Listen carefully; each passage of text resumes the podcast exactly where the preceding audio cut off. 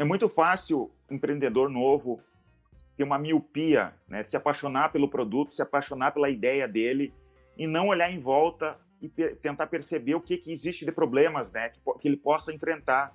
E é muito melhor tu analisar antes para quando chegar o problema de verdade, tu saber como reagir.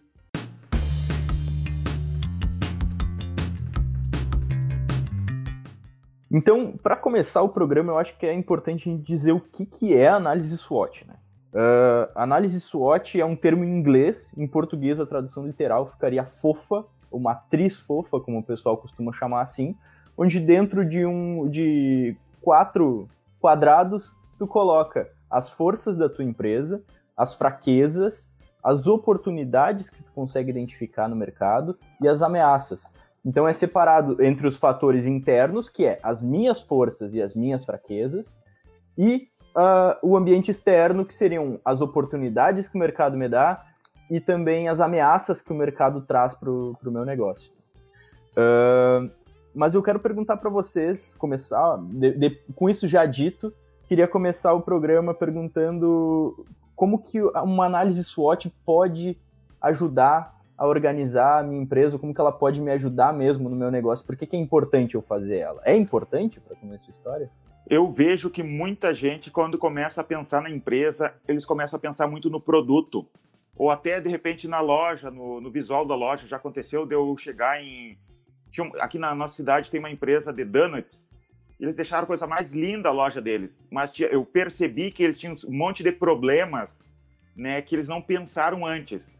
Então, quando tu faz análise SWOT, que é uma coisa muito simples, né? É, é, é, bem básico, é forças, fraquezas, ameaças e oportunidades. É bem simples. Parar e pensar sobre aquilo ali, tu começa a, a perceber algumas coisas simples que tu tem que estar preparado para tua empresa enfrentar daqui a um tempo, né? E tomar algumas decisões.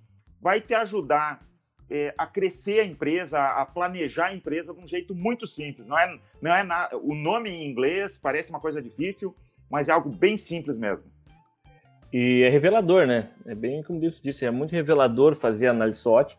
É, é um documento muito, é um material muito simples de fazer. É, não tem nada demais. E como Deus disse, tem um nome muito incrível, parece que é algo incrível, mas não é algo muito simples.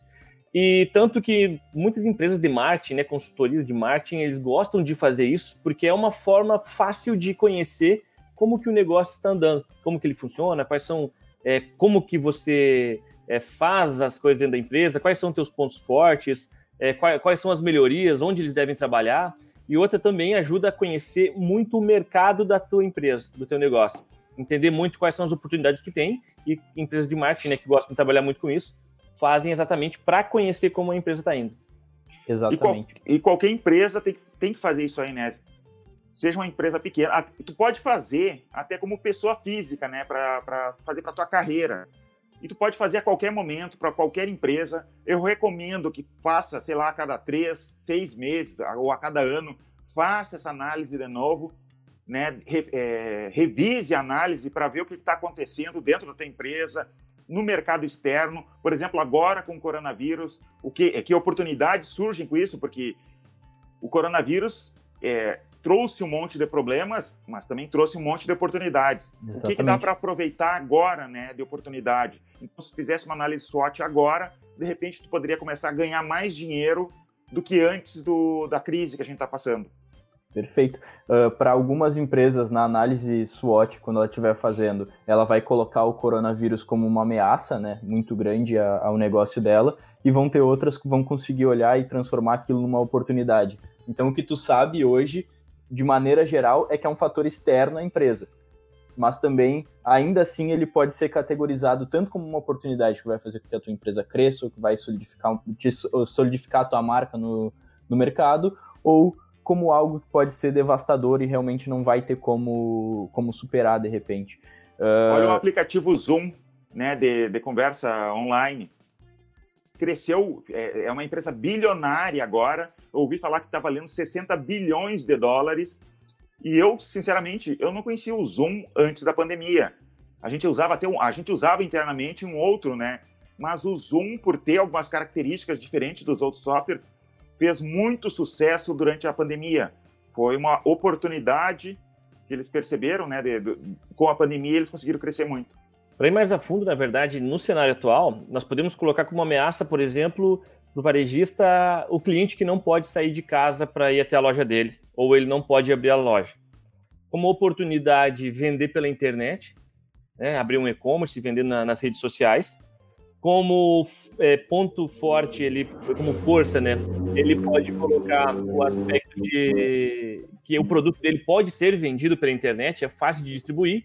E como uma fraqueza, ele pode ser a questão de, ah, eu ainda não tenho um e-commerce, eu não tenho essa estrutura pronta, eu não sei vender na internet, porém, como é algo interno, uma fraqueza tua, você pode trabalhar com isso. Você pode interferir, é algo que você consegue manipular. Então, é, identificando já esse ciclo, você consegue saber qual fraqueza você tem que trabalhar para conseguir sair né, desse cenário, para conseguir sair por cima. Exatamente. E eu acho que foi perfeita essa tua colocação. E o, e ainda voltando um pouco só para a questão da importância, né, do porquê que é importante realmente fazer um, uma análise SWOT, eu acredito que auxilia muito na tomada de decisão. Porque é muito comum tu ver no mercado diversas empresas que elas se posicionam de uma determinada maneira e que elas enfrentam tudo isso e que só que ela não coloca isso no papel. E não necessariamente precisa colocar no papel, mas pelo menos na tua cabeça tu precisa ter todos esses itens. Tu precisa saber quais são as, as tuas forças, quais são as tuas fraquezas, quais são as ameaças e quais são as oportunidades que, que o mercado está apresentando. Com isso em mente, tu já consegue tomar decisões muito mais fortes, né? Não, eu vou focar um pouco, uh, vou focar tudo que eu puder naquilo que eu sou bom, na minha, naquilo que eu sou forte de repente essa é a solução e, e, a análise SWOT pode te permitir tomar esse tipo de decisão, porque tua, as tuas fraquezas elas de repente não são tão tão significativas nesse momento ou ainda não se apresentam como algo de grande relevância, né? E por outro lado, pode pensar, não, nisso eu já sou melhor, mas eu preciso dar uma melhorada ainda nessas minhas fraquezas, porque eu sinto que eu tô perdendo cliente por isso, que não tá vindo mais gente do que eu gostaria uh, por conta dessas minhas fraquezas, porque eu não consigo, de repente, oferecer um atendimento muito pessoal para os meus clientes, é muita gente entrando na loja, e daí tu, ah, quero focar um pouco naquilo, né? E daí traz mais atendentes. Muitas vezes é uma balança e daí tu vai vendo de que forma que tu vai conseguindo colocar tudo isso para justamente melhorar um pouco as tuas fraquezas, ou o foco é justamente as tuas forças e baixa a cabeça e vamos embora, e é isso aqui que eu sou bom. Uh... É muito fácil empreendedor novo ter uma miopia, né, de se apaixonar pelo produto, se apaixonar pela ideia dele e não olhar em volta e tentar perceber o que, que existe de problemas, né, que, que ele possa enfrentar e é muito melhor tu analisar antes, para quando chegar o problema de verdade, tu saber como reagir. E a gestão estratégica ela começa com a análise SWOT, né? A partir dali que tu vai tomar qualquer decisão, que tu vai poder conhecer de verdade as tuas forças. E quando eu disse lá que é revelador, é bem como o Escobar falou. É, você passa a olhar para as tuas oportunidades que às vezes você apareceu meio que naturalmente é, um atendimento que foi bem feito, é um produto que foi vendido junto com outro e apareceu, olha, realmente a gente pode trazer isso como, quem sabe, até o carro-chefe da empresa. Então começa a aparecer no dia a dia coisas que você não para para olhar, né? No, no, decorrer ali com a carruagem andando, você não tem tempo. Então, quando você faz essa análise, assim, que é uma coisa muito simples, você consegue é, ter uma visão muito maior do teu negócio. Exatamente. E daí tira o tira a cabeça do dia a dia, né? Daquela pressão de que eu tenho que estar tá produzindo, e eu tenho que estar tá vendendo, e eu tenho que estar tá fazendo tudo aqui dentro do meu negócio e eu não tenho tempo para estratégia. Então o mercado vai te engolir.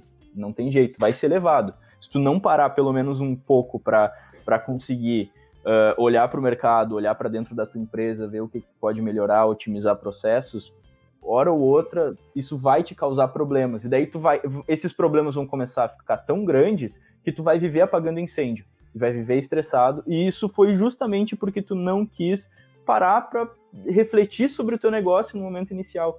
Uh, e é isso que, que a análise SWOT é, ela é uma ferramenta para que tu consiga refletir sobre o teu negócio. Né? Ela e todo estar... negócio tem problemas tem, e tem oportunidades, né? não importa qual seja.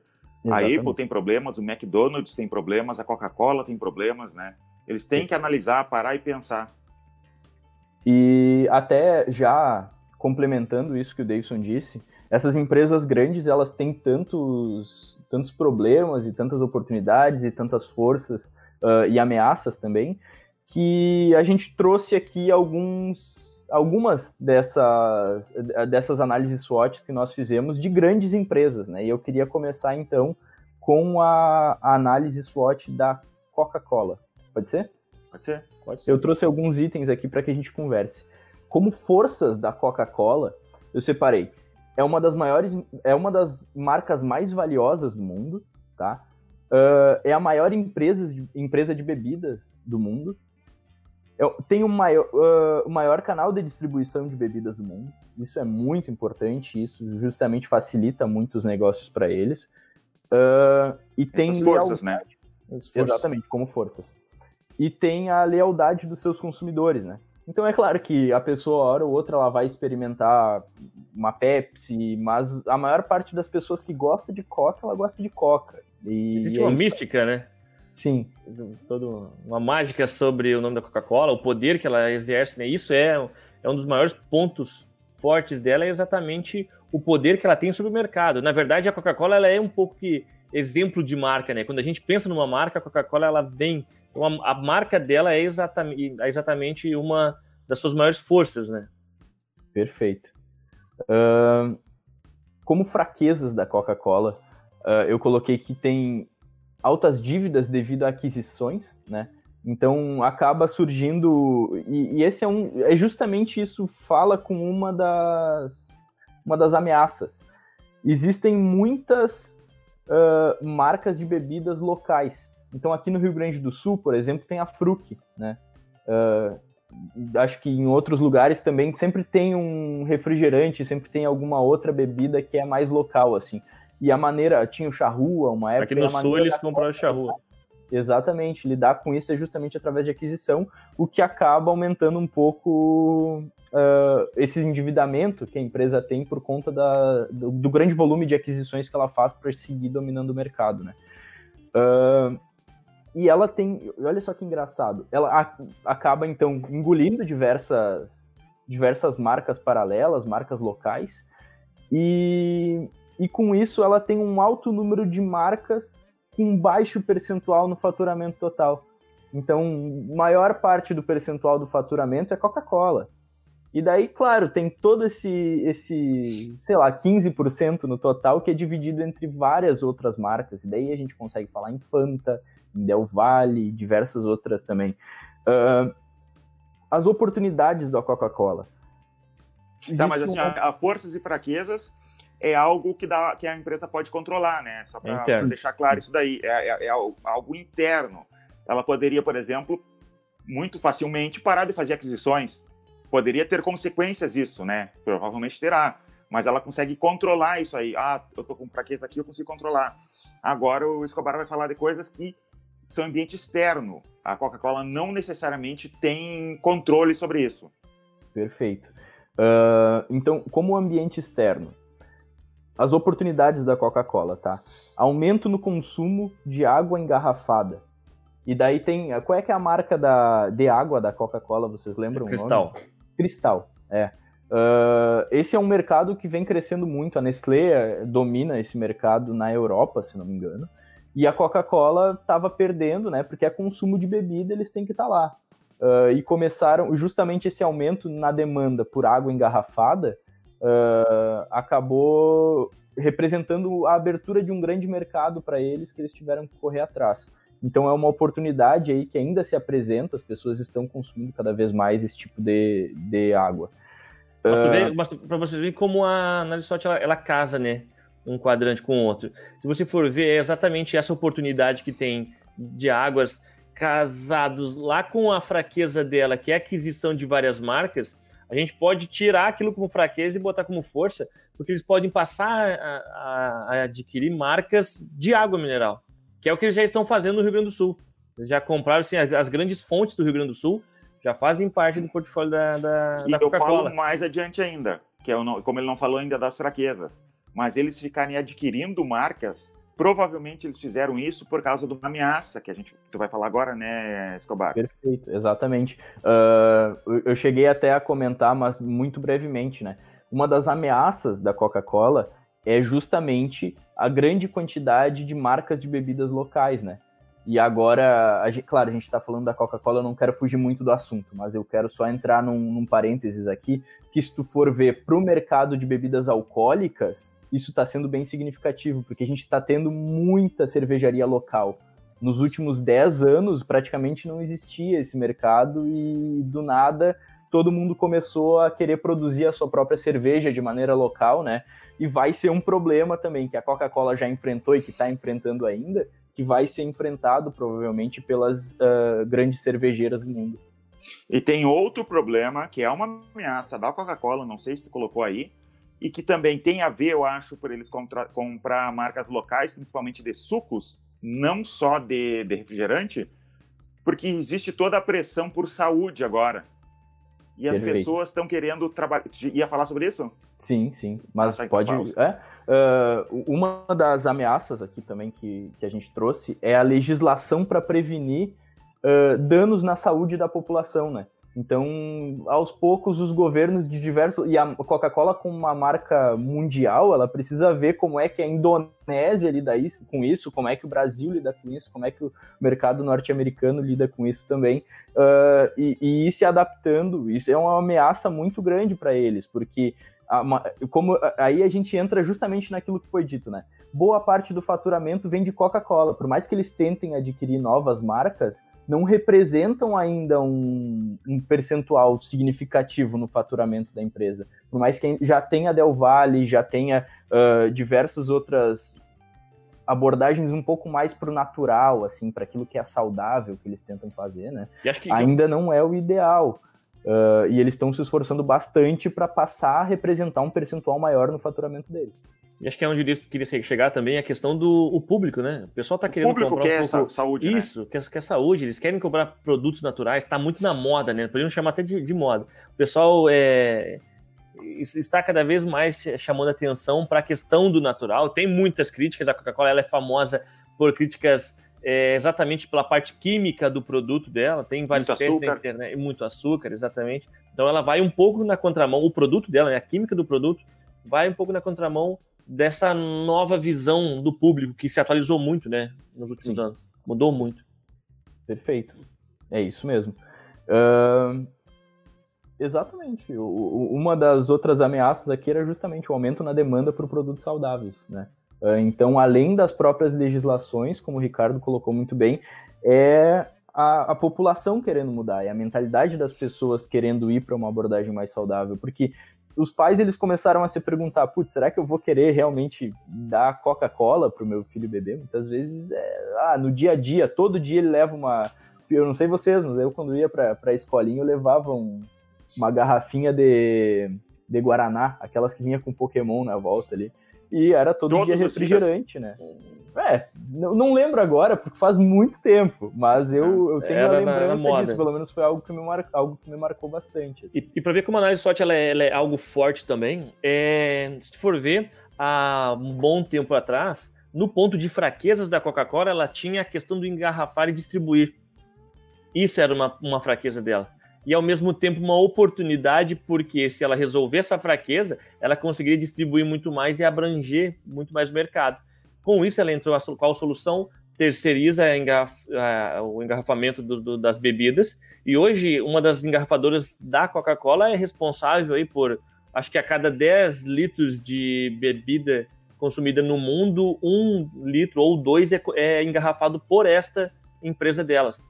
Então, construíram um, um novo é, império só atendendo às necessidades da Coca-Cola, só atendendo ali uma fraqueza que ela teve é, um tempo atrás, né? Sim. Perfeito. Com certeza. Uh, sobre a Coca-Cola era isso. Não sei se vocês querem adicionar mais alguma coisa. Quero partir para outra. Não, eu quero falar um também que eu fiz aqui sobre a Starbucks. Perfeito, vamos lá. Não sei se quem não conhece Starbucks, eu acho que todo mundo conhece Starbucks, é aquele McDonald's de café, né? É uma, uma empresa. é uma boa dá para resumir assim. É uma franquia de café, né? Que tem por todo mundo. Então, em forças. Primeira força, a mesma da Coca-Cola, todo mundo conhece a marca Starbucks, né? Então, eles são muito fortes com marca, eles estão espalhados por todo mundo. Segunda, segunda força, os clientes gostam do ambiente da Starbucks. Realmente, eu já fui em algumas Starbucks, é legal, é, é, é bom de estar lá, né? Não é, não é só o café, é bom de tu ir na, na Starbucks. É... Outra força, está espalhado pelo mundo todo. E gestão de fornecedores, e sempre tem um café excelente, né? Então eles têm uma, uma gestão de fornecedores muito bom. Deixa eu contar uma história da, da Starbucks. Uma vez eu fui estudar fora do país, né? Fui estudar inglês fora do país, não sabia inglês direito ainda, já sabia um pouquinho de inglês. E eu sempre comprava café, isso no Canadá, numa uma loja chamada Tim, Tim Hortons né? Que o, a estratégia deles era servir o café próximo, sabe? Não tinha atendimento nenhum. E um dia eu, eu vou, vou, passar aqui no Starbucks, vou comprar, vamos ver qual é do Starbucks, se é bom realmente ou não é bom. E, daí me atendeu, uma mulher bem bonita, me, me atendeu, me deu o café e perguntou, não acordou ainda hoje? E eu ainda estava com inglês começando, né? achei estranho aquilo ali, mas ó, uma mulher bonita falando comigo, sei lá, já, já começando se achando, né, que a mulher queria falar comigo. Mas tomei, peguei meu café, conversei um pouquinho com ela e fui, fui adiante. Depois eu descobri que isso é política da empresa, é o diferencial deles, ter esse atendimento, ter essa conversa, de não ser só próximo e próximo, sabe? É um, é um diferencial deles ter essa conversa da, e pra te ver, né, o, o homem burro acha que, que as mulheres estão dando bola, né? Perfeito. E, e, isso permite com que eles cobrem um valor uh, bem maior do que o restante do mercado, né? Porque fideliza o cliente, você sente bem de ir lá, gera uma experiência de consumo muito melhor tu ter tido essa conversa. Uh, uhum. Então, isso também é mais uma, uma força aí que eu consigo ver, porque eles conseguem justamente através da criação de uma marca mais forte, desse diferencial do atendimento, ter uma margem muito maior na comercialização dos seus produtos. Sim, é bem mais caro o café do que era, no, por exemplo, no Tim Hortons. E provavelmente, e provavelmente o mesmo café. Tão bom. O, provavelmente ah, o café olha, da Tim Hortons é, é bom. Alguém que entende de café sabia a diferença. Exato. Tá bom, mas era tão bom, o outro era tão bom quanto. E, e, é um mercado, se for ver, é difícil de se diferenciar. Então, no atendimento, eles conseguem criar um ponto forte né, da empresa. É. E já eu lembro que na época, a comida do Tim Hortons era muito superior a comida do, do Starbucks. Né? O, o, ponto forte do Starbucks é o café. O Tim Hortons é os donuts deles, né? Sim. Mas vamos adiante, senão a gente fica falando só sobre Starbucks. Fraquezas do Starbucks. Mesmo produto em todos os lugares, ele não personaliza por região. Né? Por exemplo, o gosto do brasileiro para café pode diferenciar um pouco do gosto do americano. Então, eles não, isso é uma fraqueza deles. Perfeito. E só deixa eu complementar essa fraqueza, porque eu acho que é importante dizer. Não é porque a empresa é do tamanho que é que ela não vai personalizar por região, né? Porque a gente tem o exemplo clássico do McDonald's, McDonald's que em é diversos é países eles integram com alguma, alguma comida local, eles colocam algum algo que é cultural no seu cardápio, né? É, falando e vo voltando então, falando sobre isso, vocês já ouviram falar em McDonald's kosher? Não. No Brasil não tem tanto judeu, né? A comunidade judaica não é tão grande. Mas em Buenos Aires, a comunidade judaica é bem grande. Tem os judeus ortodoxos mesmo, né? Que, tem, que usam o cabelo daquele jeito, a barba daquele jeito, uhum. usam as roupas de, do, do, jeito da religião deles, né? Uhum. E uma vez eu estava em Buenos Aires e vi é, McDonald's kosher. Desculpa se alguém é judeu e sabe melhores detalhes, eu não, não sou tão conhecedor assim, mas até onde eu sei, depois eu fui estudar o que era kosher, né? Mas faz tempo isso, então eu posso estar errando em algum ponto. Parece que judeu pode comer, por exemplo, carne e pode comer é, queijo. Mas até onde eu sei, posso estar errado, carne e queijo na mesma comida não pode, segundo a religião.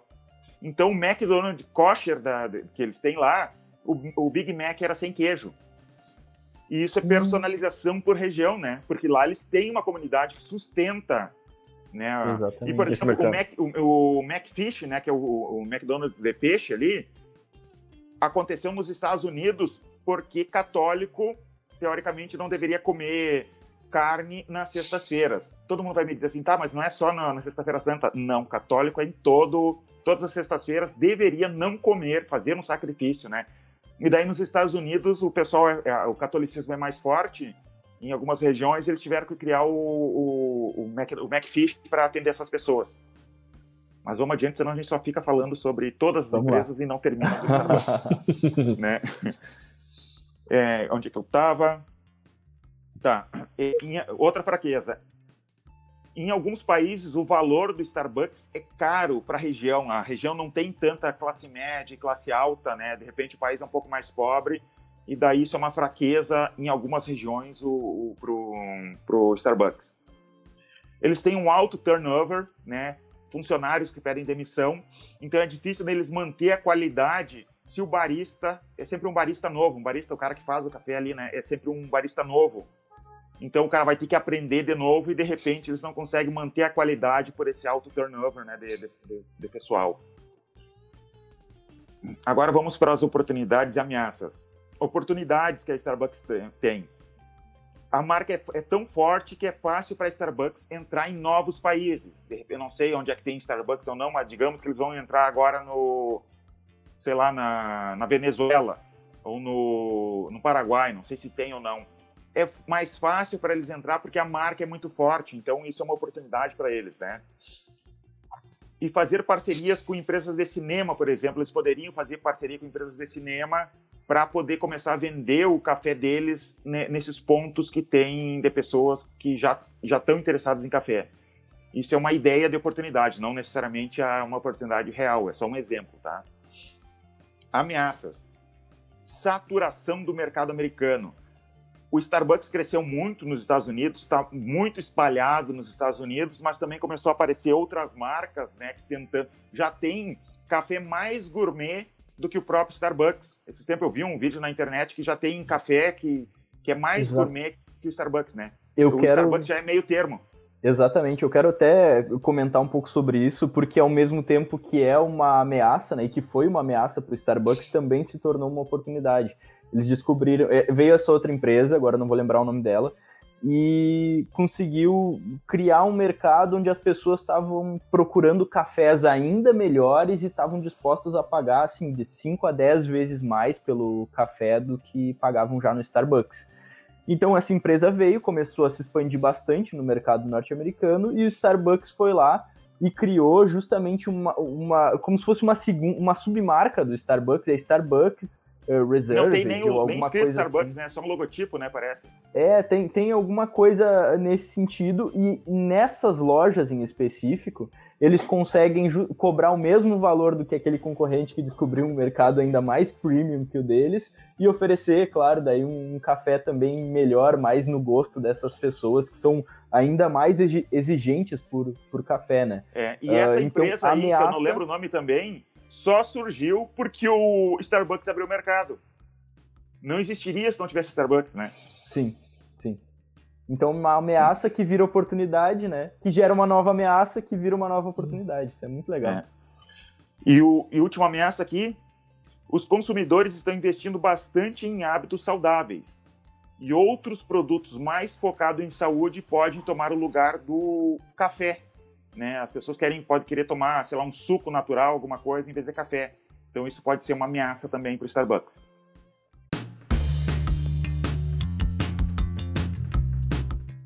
Uh, então vamos conversar um pouco sobre a Nike agora. Pode ser? Pode ser. Eu trouxe aqui alguns pontos da, da Nike. Queria começar com as forças, né? E uma das principais forças da Nike é justamente ter uma, ser uma das marcas mais reconhecidas mundialmente. Isso, uh, essa força acaba gerando diversas oportunidades, que é justamente poder entrar em mercados, poder lançar produtos premium, poder. Uh, isso gera diversas oportunidades apenas por uma força, né? E até eu queria chamar a atenção, porque nessa lista que a gente fez, claro que a gente fez com grandes empresas, mas ressalta muito a importância de tu ter uma marca forte, de tu ter uma marca reconhecida, de tu construir esse ativo na tua empresa ao longo dos anos, porque tu não, a gente não vai falar sobre nenhuma empresa grande que não tem uma marca forte. Isso, assim, de repente a gente escolheu essas empresas e a gente só está falando dessas empresas porque elas são marcas fortes, né? Porque é o que vem na cabeça, a marca é aquilo que fica. E eu queria só abrir esse parênteses rapidinho para falar um pouco sobre a importância da marca. Vai ser muito difícil tu conseguir uh, escalar o teu negócio se tu não conseguir também criar uma marca forte, aos poucos, pelo menos começar a ser reconhecido pelo mercado. Não estou falando para virar a nível mundial, como uma Nike, um Starbucks ou as, as, empresas, mas ainda assim, pelo menos na tua cidade, tem que ser reconhecido como referência, sim. Acredito. E eu digo, complementando isso aí que tu falou, Escobar, pensa assim, ó, digamos que tu começa a ver, tu, tu abre um e-commerce e tu começa a vender no, em algum marketplace como Mercado Livre, Amazon ou Magazine Luiza e tu começa a vender bastante lá dentro. Só que daí tu tá fortalecendo a marca deles. De repente vale a pena pelo dinheiro que tu vai vender, que tu vai ganhar com essa com a venda lá, mas tu não tá construindo uma marca, só tá ganhando Sim. dinheiro. Um dia acontece deles cortarem o, o, o relacionamento com, com a tua empresa, e daí tu vai ter que começar do zero.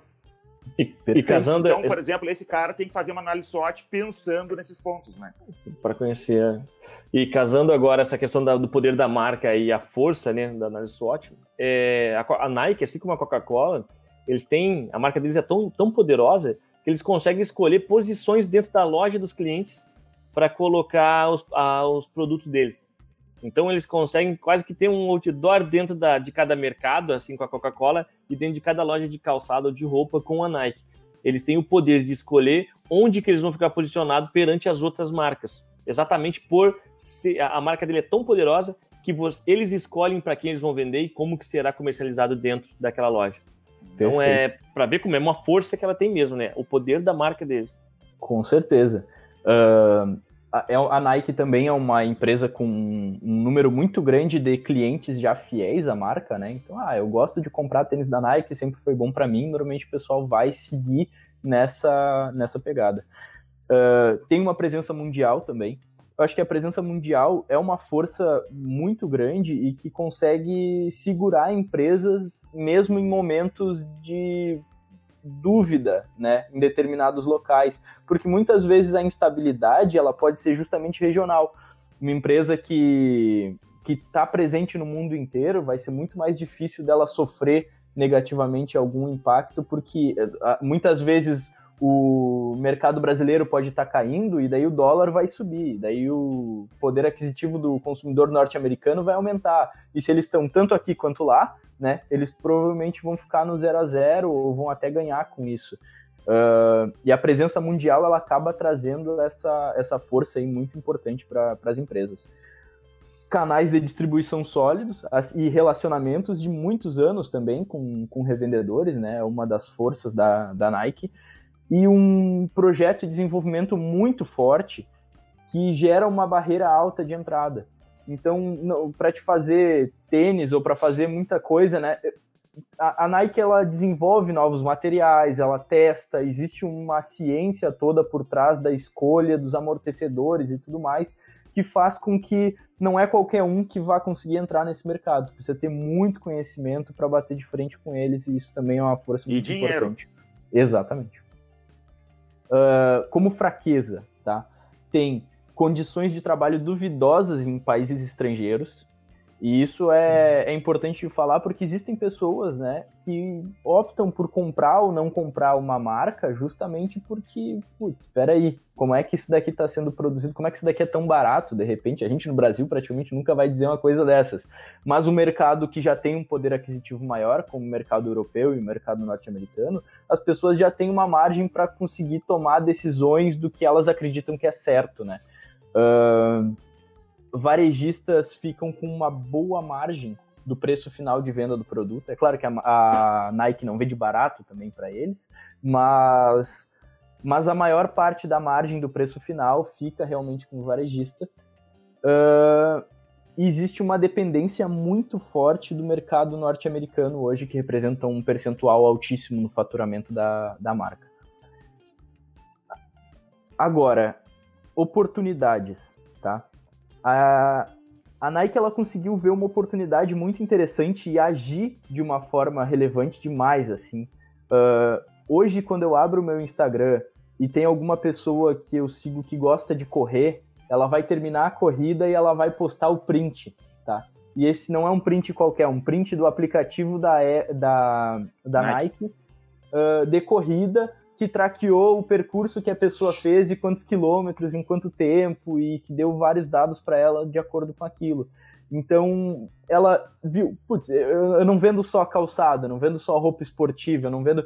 Eu tô vendendo um pouco e, e, acabou entrando justamente naquela onda da saúde, né, que a gente falou mais cedo. Então é a pessoa que de repente parou de tomar Coca-Cola e começou a optar por produtos mais saudáveis, ela pode ter começado a correr também, e eles não focaram só no desenvolvimento do, do, de um tênis melhor, de uma roupa melhor, mas também no, ah, se essa pessoa aí quer ser mais saudável, eu quero estar presente no dia a dia dela. Todo dia quando essa pessoa desbloquear o celular, vai estar o ícone do aplicativo da Nike tá tendo uma publicidade, um espaço na vida daquela pessoa diariamente, né? E isso justamente veio porque a Nike não, te, não sofreu de miopia de, de marketing, que é aquilo que o Davidson tinha dito anteriormente. Eles conseguiram olhar uh, de uma forma mais abrangente para o que, que eles estavam uh, solucionando e arrumar uma outra solução para aquilo, né? Algo que ajude, pelo menos, naquilo, mesmo eles que gratuito. até tênis que, que você comunica com o celular, né? Sim, sim. Então, e, e daí volta também e liga com o projeto de desenvolvimento, né? Que, que a gente tinha comentado antes, que é um dos principais fortes aí da empresa. E outra oportunidade são os mercados emergentes, né? A Nike também está conseguindo crescer a sua presença em locais que não tinham poder, em países que não tinham poder aquisitivo da população ainda tão alto, e aos poucos as pessoas vão, uh, vão podendo adquirir esse tipo de produtos e as empresas mais fortes, aquelas empresas que conseguem se posicionar como uma marca de desejo para a população, elas são a primeira coisa que vem à cabeça. Uh, mas tem as ameaças também. E como ameaças, a Nike tem uma ameaça muito grande que é a seguinte: ela tem concorrentes que também são gigantes no mercado. Então tu pega Adidas, eles também são gigantes. Tu pega Reebok Adidas, também. Exatamente. Reebok, Sou patrocinado, viu? Por isso gigantes. que eu tô. Uh, Under Armour é uma empresa que vem crescendo bastante. Eles ainda é um mercado extremamente concorrido, né? Não é por causa de tudo isso que a gente falou bem da empresa. Não quer dizer que eles estão tranquilos no mercado. Eles ainda têm bastante dificuldade para enfrentar, uh, principalmente devido à concorrência extremamente elevada. Tanto e que outra... eles têm 17% Não... de market share nos Estados Unidos e tem 3,1% na Ásia. Exatamente porque lá é muito mais forte essas outras marcas do que até mesmo a Nike. Então ela, ela sofre com isso, né? Exatamente. E outras e marcas como... fortes. Uhum. E como eu tinha dito, justamente boa parte do faturamento deles né, vem do mercado norte-americano. Essa dependência aí pode ser uma ameaça, porque a partir do momento que as empresas asiáticas elas começarem a crescer também nos Estados Unidos, isso pode impactar muito negativamente a empresa e produtos falsificados ficando cada vez mais próximos do original, né? Então eles podem gastar o que for em projeto em desenvolvimento e fazer o e daí vai dar duas semanas no chinês e daí é um estereótipo que a gente tem vai fazer uma engenharia reversa, vai entender como aquilo funciona e vai conseguir fazer algo muito similar. Pode Às certeza. vezes não é nem falsificação. A própria empresa que produziu para a Nike lá na China, de repente sobrou ou produziu a mais sem a marca eles vendem sem a marca e vem alguém, compra aquele sem a marca e põe a marquinha da, da Nike e vende, né? Eu uhum. ouvi falar sobre isso. Sim. E é o mesmo tênis. Perfeito, isso também é algo que acontece, né?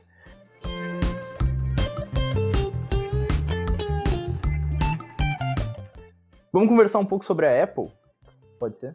É legal a Apple porque a gente pensa, olha, estão ricos, estão cheios de dinheiro, tudo que eles fazem, as pessoas estão desesperado querendo comprar. Não existe problema na vida deles, né? Mas sempre tem problema. Exatamente. Então, entre as principais forças da, da Apple, os produtos são objetos de desejo, né? Eles conseguiram uh, transformar a Apple, o iPhone, o MacBook como algo que tem computador, mas bah, um MacBook, sabe, se eu tiver um dinheirinho a mais, eu vou no MacBook, assim. Isso, e, e para muita gente é assim. Uh, o design dos produtos também é muito à frente do, do mercado, e isso vem sendo assim desde acho que 2000 para cá, já vai fazer 20 anos que a Apple ainda consegue se manter como referência em design de produtos. E ela tem altas margens de lucro, né? Não vou nem falar da presença da marca, porque a gente já, isso já ficou implícito, assim. Uh, acredito que dispense apresentações quando a gente está falando de Apple. Uh, e essas altas margens de lucro elas são viabilizadas justamente por, por, conta do design, porque os produtos são objetos de, de desejo, porque a marca é muito presente, a marca é muito forte, né? Uh, mas como fraquezas, a falta de promoções tá? e de divulgação em alguns momentos também, uh, como uma decisão estratégica.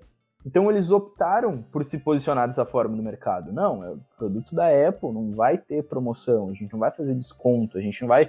Mas, por outro lado, isso pode ser também uma fraqueza justamente perante aquele público que espera isso, né? O que valoriza isso.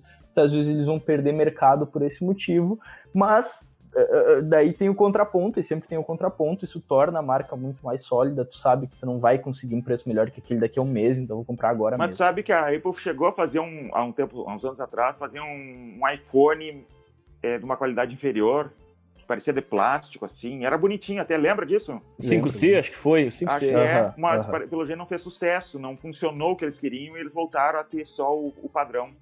Sim, Sim. E é um posicionamento de marca, eles são fortes nisso, né? Decidiu, a gente vende. Assim, a Quem procura parte, eles procura por causa disso. A maior parte do lucro de telefonia do mundo é deles. É, eles não são o número um do mundo em celulares, né? De, de, pessoas usando celulares, a maioria usa o Android.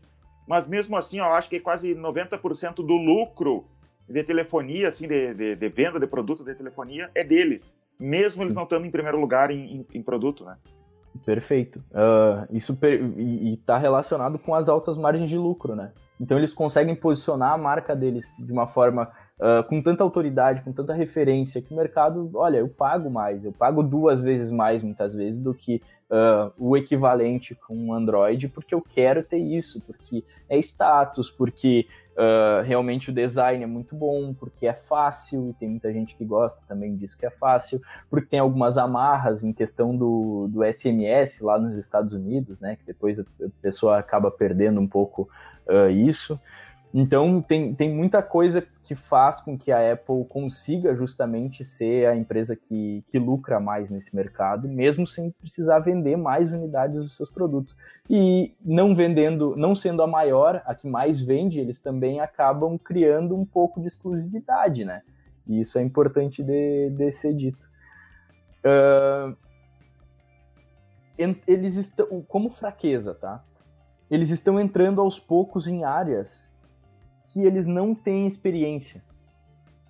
E aí eu posso citar, por exemplo, streaming, pagamentos, né? Isso agora com tem Apple Pay, tem uh, Apple TV, tem algumas coisas que eles estão fazendo já nesse sentido, mas não é necessariamente o forte deles, né? Então aquilo ali pode ser levado em consideração como uma fraqueza, pelo menos por enquanto, enquanto eles ainda não conseguiram se provar nessas áreas. Uma vez eu ouvi alguém falando um contraponto sobre isso que tu falou, Escobar sobre eles não conseguirem ser o primeiro lugar em alguns mercados. E um, eu não lembro, eu vi num vídeo um cara dando um contraponto disso. Por exemplo, o Apple Watch. O Apple Watch não, não corresponde nem a é uma porcentagem muito mínima do, do, do, do total de receita que a Apple tem hoje, né? Então parece que não valeu a pena o Apple Watch para a empresa no todo. Só que a Apple Watch fez um estrago gigantesco no mercado de de, é, de relógios no mundo todo, que é um mercado pequeno, né, que não é tão grande assim, e apesar de, no todo, na empresa não ter feito impacto, no mercado geral de, de, de, de relógios ela fez um impacto gigantesco. A Apple TV também não é o primeiro, não é o número um, não é um Netflix. No Spotify também não é o número um, eles perderam, né, porque eles eram o número um, eles começaram isso de, de música online, mas mesmo assim traz um lucro gigantesco para a Apple, né? Mesmo eles não estando em primeiro lugar. Qualquer coisa que a Apple se meta, eles já fazem um estrago no mercado, mesmo que eles não estejam em primeiro lugar. Perfeito, isso é importante de, de ressaltar, né? E querendo ou não, gera concorrência também. Então, o, o público consumidor acaba, saindo, acaba sendo quem mais lucra na maior parte dos casos. Mas gera, credibilidade, gera credibilidade para a marca também, né? Todo mundo sabe que, ah, se tiver ali a massazinha, vai. É, é algo que você pode confiar, é, assim como os produtos deles, você compra já sabendo que, olha, você dificilmente vai querer sair daqui porque você não vai ter problema. Eu, eu quero chegar a isso.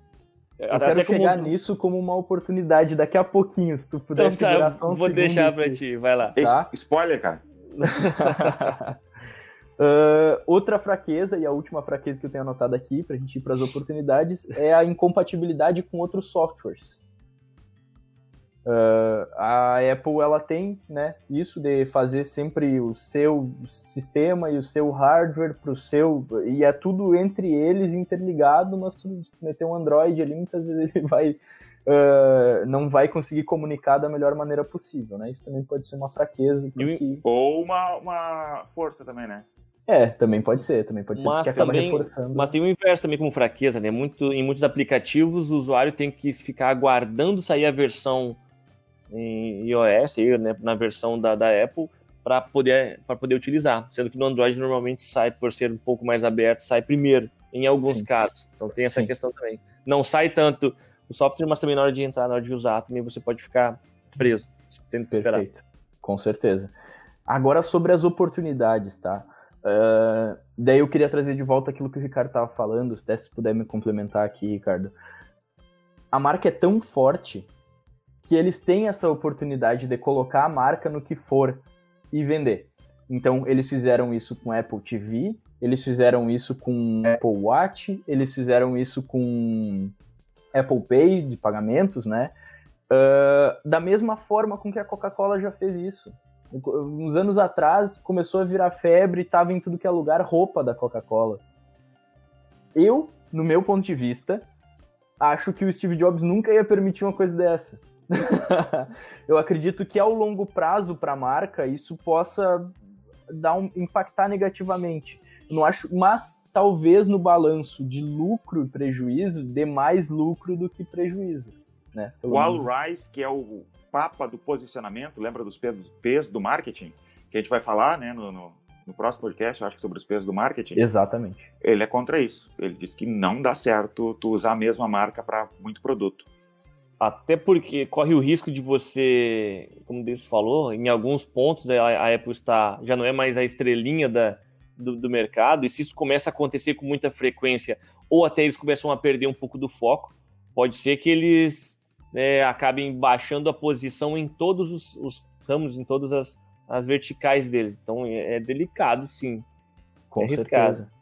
É, eu concordo. E, e, e, acho que vale sempre lembrar de uma coisa, né? Quando o Steve Jobs saiu da Apple e depois ele foi. ele voltou para ser o CEO novamente, a primeira coisa que ele fez foi cortar a linha de impressora, cortar um milhão de coisas e dizer, não, pessoal, a gente faz computador.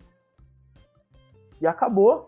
E é isso. Uh, e agora me parece, a sensação que eu tenho, assim, pelo menos olhando de fora, claro, de repente tu vai olhar o balanço e tá dando lucro e que tá fazendo sentido agora, mas eu não acho que no longo prazo seja a melhor decisão.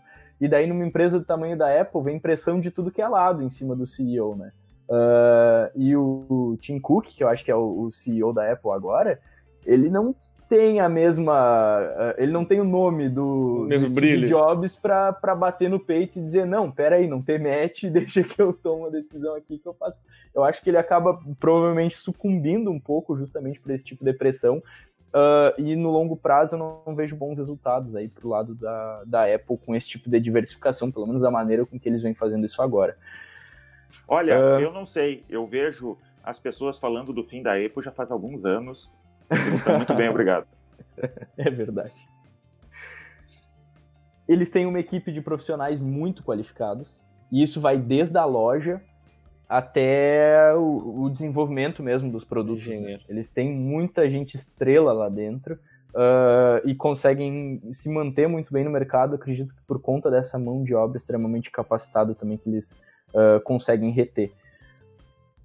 O aumento da, da tecnologia também é outra oportunidade, e eles já entraram de uma forma com os Apple Watch, né, que são os wearables, os, uh, aquilo que é vestível, a tecnologia vestível, né? Aos poucos o pessoal está indo um pouco mais para essa área. A gente citou lá na Nike que a Nike tem um tênis que comunica com o aplicativo e também é um mercado, é uma oportunidade. Aí se a Apple quiser dar uma diversificada em tecnologia para ir para esse tipo de produtos mais uh, vestíveis mesmo, né? Que eu acredito que seja o termo em português. Uh, e a utilização de inteligência artificial, que aos poucos eles já fazem isso, né, com a Siri, mas que também é uma oportunidade aí muito grande para o futuro. Ameaças da Apple.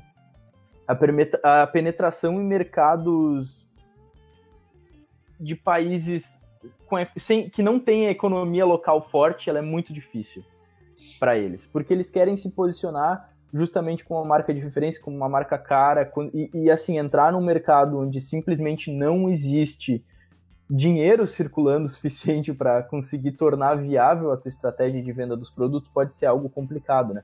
E que daí eu acho que liga também com aquela decisão do iPhone 5C, que é aquele iPhone mais barato, com, com a parte de trás de plástico e tudo mais. Aquilo deve, deve ter facilitado um pouco, mas ainda assim, quando tu tem já o dinheiro para comprar aquilo e tu pode comprar aquilo ou um produto premium da Samsung por um valor muito equivalente, eu acho que muitas vezes o público acaba indo justamente nesse produto premium, porque uh, mesmo produto mais barato da Apple, eu acho que ele não era barato, ou não é, pelo Sim. menos não era barato o suficiente, né? Uh, o aumento na concorrência, a gente tem aí um crescimento absurdamente grande da Xiaomi, né? No Brasil, eles estão vindo forte aos poucos. Uh, e mundialmente isso tem, acredito que vai complicar pelo menos um pouco pro lado da Apple. Não estou dizendo que eles vão perder muito market share, mas acredito que seja inevitável que pelo menos um pouco eles percam por causa disso também.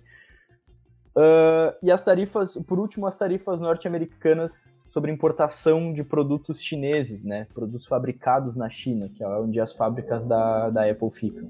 Isso também acaba afetando eles e podendo ser uma ameaça muito grande para o mercado norte-americano. Não que as pessoas vão simplesmente parar de comprar, acho que não, nunca aconteceria algo assim com a Apple, mas torna mais caro, torna mais difícil e na comparação no final da balança isso vai complicar um pouco, sim. Mas isso eu acho que qualquer empresa de celular passa pelo menos problema, porque todos, todos são fabricados lá na China, né? Sim. Então, sim. eu acho que se acontecer, eles vão começar a produzir nos Estados Unidos mesmo.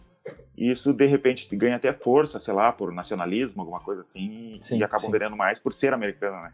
Por então, exemplo, além de ameaça, americano. é uma oportunidade, né? Exatamente. Mais uma. Uhum, mas, mas veja que falando sobre a questão da, da ferramenta, análise SWOT, né? É, ao, ao, ao olho nu do empresário, pode ser que ele veja aquele concorrente que vende a um valor abaixo do dele. Por exemplo, a Apple olhando para a Samsung, para Nokia, para qualquer outro, outro concorrente, vê ele vendendo mais barato, pode dar até aquela vontade de também reduzir os seus preços e competir com os caras do mercado abaixo. Mas a análise SWOT é exatamente o que mostra que a tua força é exatamente ser um produto premium. O, o, teu, o pessoal te procura exatamente por você ser, é, meio que selecionar a categoria, entende? Por você realmente ser a estrela da, da, da, daquela categoria.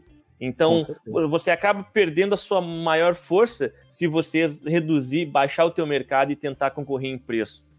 Verdade, então, exatamente. é para isso que serve. É para mostrar que você, a sua força é exatamente você ser um produto diferenciado. Eu vendo mais caro, essa é a minha posição e isso é o meu ponto forte. É por isso que as pessoas me procuram. Então, faz com que você mantenha o seu mercado e não fique tentando baixar para ir buscar preço com um concorrente que não tem como força isso. É, exatamente. A Ferrari, a preço popular, é, ia perder a força dela que ela tem atualmente. Isso. Sim. E, e, isso pode ser replicado a qualquer nível de negócio, na verdade, né? Então a gente fala de Ferrari, a gente fala de Apple, a gente fala de Nike, mas se posicionar como referência no teu mercado, pode se posicionar sendo um encanador. Pode ser. Aos poucos tu vai construindo isso, não é do dia para a noite, mas tem sim como se posicionar dessa forma. E tu não precisa ser o encanador mais barato, tu só precisa ser o que consegue consertar todos os problemas e aquele encanador que vem na cabeça das pessoas quando ela tem algum tipo de problema que necessita da, da tua ajuda. Uh, então acho que é isso que é importante, né? E daí tu colocando na balança, de repente o melhor encanador ele tá cobrando barato demais muitas vezes. Isso é muito comum. Vocês não, não concordam? Sim, não. Uhum. E se você trouxer isso para agora, agora para o pequeno empreendedor, é, pega uma crise ou em algum momento em que as contas apertam um pouco mais, ele para para para olhar para o negócio dele, a primeira coisa que faz, olha, eu vou reduzir o preço do meu produto, e para reduzir o preço do meu produto, eu vou reduzir também a matéria-prima que eu uso para fazer, digamos, alimentação. passo a fazer um produto com uma qualidade mais baixa e começo a afastar exatamente o motivo pelo qual o pessoal me procurava. Sim. Então é exatamente isso, conhecer quais são os teus pontos fortes para que você não deixe de, de fazer isso e conheça as tuas fraquezas e, e ameaças ou oportunidades para você trabalhar ali, sem danificar aquilo que você já faz bem feito. Ou seja, saber onde você manda bem e saber onde você precisa melhorar, para não ficar alterando onde você manda bem para no desespero de tentar achar uma solução no escuro, né?